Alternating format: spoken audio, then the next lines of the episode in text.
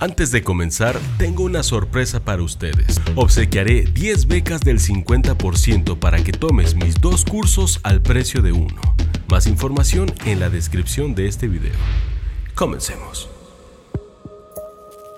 Dicen que la experiencia es el mejor maestro y cuando lo escuchamos así parecería que esto está ahí cerquita de la casa, ¿no? Sin embargo, esto solamente aplica para aquellos que hemos aprendido de la manera más difícil. Pero también considero que es de sabios aprender a través de los errores de los demás. Por eso es importantísimo escuchar a emprendedores que ya lo han hecho no una, ni dos, ni tres, sino múltiples veces, que se han enfrentado a grandes obstáculos, porque podemos aprender de ellos, podemos llegar al otro lado de una manera más segura y más certera. Y comencemos diciendo que emprender un negocio, construir una marca, ya sea personal o comercial, en la mayoría de los casos no es un lecho de rosas y no es tan fácil como se nos ha hecho creer. Por lo general nos vamos a enfrentar a desafíos, vamos a tener obstáculos, enemigos a vencer. Esto no es ningún lecho de rosas, incluso en muchas ocasiones nos va a costar hasta las lágrimas. Esto es así, pero afortunadamente cuando logramos salir adelante, cuando aprendemos a jugar este juego, los beneficios que recibimos no se comparan con los obstáculos, con los momentos difíciles que hemos tenido que atravesar. A mí me hubiera encantado que me hubieran advertido de todos estos obstáculos de antemano porque así me hubiera ahorrado un montón de problemas. Así que arranquemos con el punto número uno. Esto no solamente se trata de pasión, aunque la pasión es importante, se trata de ir más allá de la pasión. Y aquí soy yo el primero en formarse en esta fila. Efectivamente, podemos hacer lo que amamos dentro de nuestros negocios, pero también tenemos que considerar que habrá otras tareas que debemos hacer que no son tan placenteras o que incluso podrían ser aburridas. Esto lo tenemos que considerar siempre. Y para esto me encanta una frase que siempre la comparto. Y cuando tú respondes esta frase, cuando descifras el acertijo, te aseguro que tu vida en los negocios y fuera de los negocios puede cambiar mucho. Y la pregunta que les hago es la siguiente. Para encontrar la felicidad, dentro de nuestros negocios y fuera de los negocios, ¿qué tenemos que hacer? ¿Hacer lo que amamos o amar lo que hacemos? Si respondes este gran acertijo de la vida, te aseguro que tu vida en los negocios y fuera de los negocios va a cambiar rotundamente. Efectivamente, podemos hacer lo que amamos dentro de nuestros negocios, pero hay otras tareas que no son igual de apasionantes o que incluso podrían ser aburridas, tediosas, laboriosas, etcétera. Sobre todo al principio, cuando no tenemos todo un equipo alrededor de nosotros en el que podemos delegar absolutamente todas estas tareas, no nos queda más que hacerlas. Y poco a poco, mientras el negocio vaya generando ingresos, podemos ir renunciando a cada uno de esos puestos que inicialmente estamos llevando a cabo. Entonces debes estar consciente que puedes hacer lo que amas, pero hacer lo que amas no va a ser la única tarea dentro de tu negocio. Avancemos al punto número 2 que es crucial y me refiero al flujo de efectivo. El flujo de efectivo es el oxígeno para los negocios y como primera etapa, el primer reto que tenemos que vencer es brincar, atravesar lo que se conoce como el Valle de la Muerte. Te voy a explicar rápidamente qué es el Valle de la Muerte cuando hablamos de negocios. Uno monta su negocio abre las puertas y desde el día cero estás en el Valle de la Muerte, en donde estamos iniciando nuestro negocio y estamos apenas encontrando las primeras ventas. Las primeras ventas nos generan ingresos, pero a veces en las primeras etapas, en los primeros meses, los ingresos que obtenemos no son suficientes para cubrir toda la operación del negocio. A lo mejor nos hace falta dinero para cubrir las nóminas, la renta, la luz, gastos fijos, etc. Ese es el valle de la muerte porque en esa etapa solemos gastar más de lo que ingresa al negocio. Así que cada uno de los días que pase en los que tú estás gastando más de lo que ingresas, estás corriendo un grave peligro, peligro mortal Tienes que atravesar rápidamente esto. ¿Cómo lo vas a lograr? Bueno, disminuyendo al máximo tus gastos operativos y buscar la rentabilidad lo más rápido posible. Llegar al punto de equilibrio es ese objetivo que tiene que estar en tu mente todos los días presente para que lo logres lo más rápido posible. El punto de equilibrio es cuando los ingresos ya te permiten cubrir toda la operación y a partir de allí ya viene una segunda etapa que es fabulosa porque allí comienza a haber utilidades. Después del punto de equilibrio vienen las ganancias. Avancemos al punto número 3 que casi nadie quiere escuchar, pero es una realidad. Debes estar consciente que las probabilidades no están a tu favor. Hablemos de estadísticas porque esta es una realidad.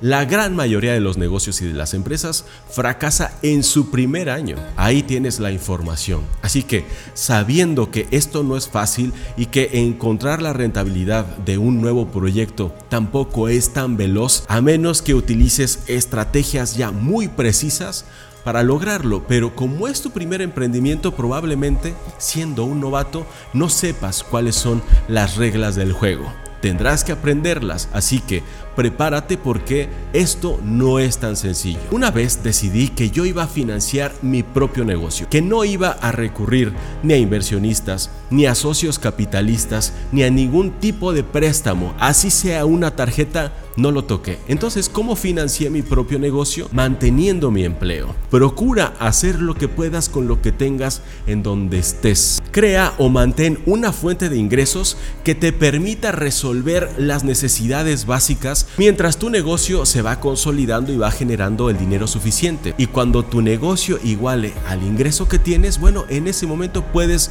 decirle adiós a este ingreso y concentrarte única y exclusivamente en tu negocio. Emprende de manera paralela. Si tú ya tienes un ingreso actualmente, es el momento perfecto para emprender un negocio sin renunciar al empleo que ahora tienes. Esto es algo que me hubiera gustado aprender desde mis primeros intentos. No te la pongas difícil. Hay algo que no debemos perder jamás y es la libertad de dormir tranquilo. No pierdas tu derecho a dormir tranquilo de manera voluntaria. Avancemos al punto número 4.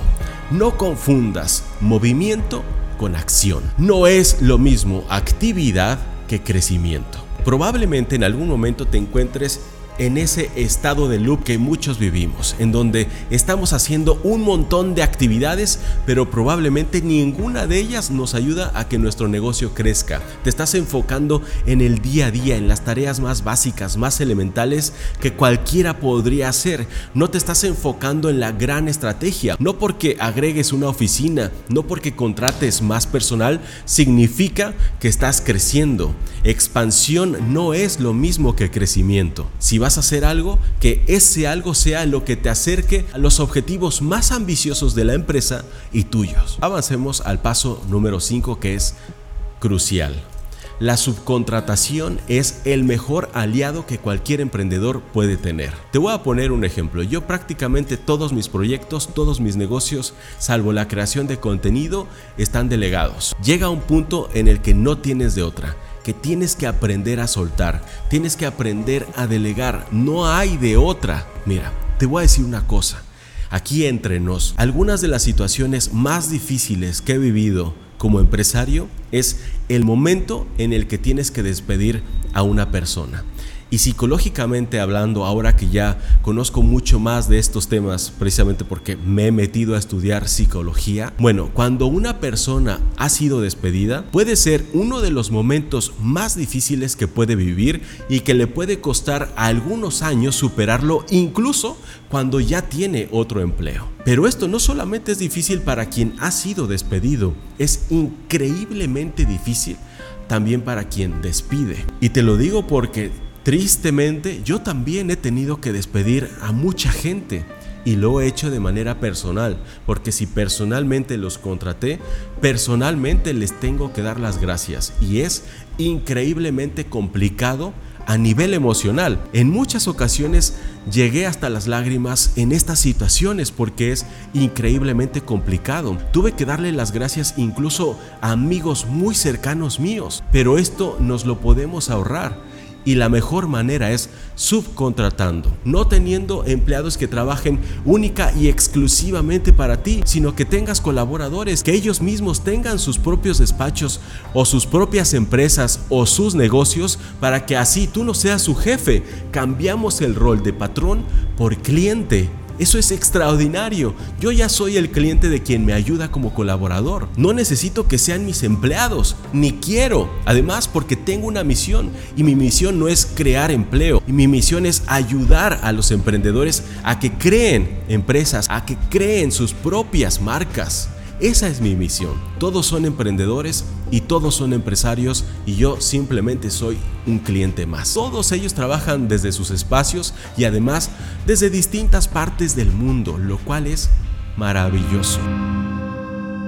Avancemos al paso número 6. Los números no mienten. Que no se te olvide esto. Si quieres saber que tu negocio va bien, Enfócate en ver los números. No porque estés vendiendo mucho significa que estás ganando mucho. Te estoy sugiriendo que aprendas el lenguaje de los negocios que es la contabilidad financiera, que es un activo, que es un pasivo. Que sepas leer un estado de cuenta, un estado de resultados. No te estoy pidiendo demasiado. Así que aprende contabilidad financiera básica. Avancemos al siguiente punto que es importantísimo. Debes de calcular exactamente tú cuánto necesitas para vivir. Este es un dato que casi nadie incluye en su plan de negocios. Así que cuando estés creando tu plan de negocios, no te olvides del factor más importante, Tú debes tener en cuenta los costos de vida que tienes. Alquiler, hipoteca, hijos, escuelas, alimentación, transporte, diversión. Todo lo que necesitas para vivir debes contemplarlo. La siguiente recomendación es que elimines todo gasto que no sea necesario para vivir. ¿Me escuchaste? Te lo digo porque va a ser así.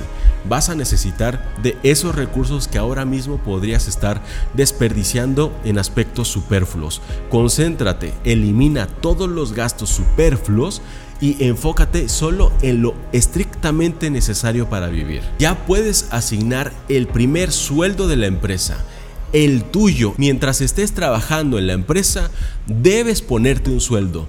Punto. Incluir un poco de diversión a tu rutina te va a mantener cuerdo y con mucha energía. No se te olvide, esto lo estás haciendo por ti, esto lo creaste tú, esta fue tu idea. Disfrútala. Haz de lo que estás haciendo tu actividad más divertida con todo lo que venga. Descansa. Duerme bien, no trabajes hasta la muerte, no trabajes como idiota. Gestiona tu energía que la vas a necesitar. Avancemos al siguiente punto que es importantísimo. Debes tener presente que hoy en día crear negocios sin crear una comunidad es la manera más difícil de construir un negocio. Si yo hubiera aprendido esto antes, te aseguro que lo hubiera hecho desde el primer día. Aprende a ser el vocero de tu marca. No por nada Steve Jobs lo hizo en su momento. Elon Musk, Richard Branson y Jeff Bezos lo siguen haciendo, son los voceros, son la cara de sus emprendimientos. La gente establece vínculos con la gente, no con las marcas. Nosotros queremos saber quién está detrás de las marcas. Aprende a gestionar tu marca personal porque ya la tienes. Ahora impúlsala porque tu marca personal puede ser la que catapulte tu negocio, tu marca comercial. Si yo hubiera comprendido esto, otra cosa hubiera sido y mi vida no hubiera sido tan amarga en todas esas ocasiones en las que emprendí, fracasé y terminé sumamente gastado, desgastado, presionado y endeudado. Por eso las marcas personales hoy en día ya pueden crear emporios. Incluso ya hay marcas personales, fíjate bien, marcas personales, una persona que por su propia marca ya puede cotizar en la bolsa de valores. Así de importante es esto. Y así es como hemos llegado al final de este episodio. Espero que te haya servido, que te sea de utilidad. Y me voy a despedir de todos ustedes diciéndoles como siempre que tenemos que aprovechar el miedo, despojarnos de la vergüenza y atrevernos a emprender. Porque no es por falta de tiempo ni es por falta de dinero es por falta de interés, porque para el que quiere, los lunes se hacen viernes, las noches se hacen día y cada instante es una oportunidad. Y por cierto, les recuerdo familia que tenemos nuevo canal, ya estamos por llegar a los 10 mil suscriptores, se llama César Davián Finanzas, donde hablamos única y exclusivamente de estos temas, de los temas financieros, de finanzas personales, de ahorro e inversión. Nos vemos por allá, búscame así, César Davián Finanzas, y me va a dar un placer enorme darte la bienvenida también por allá.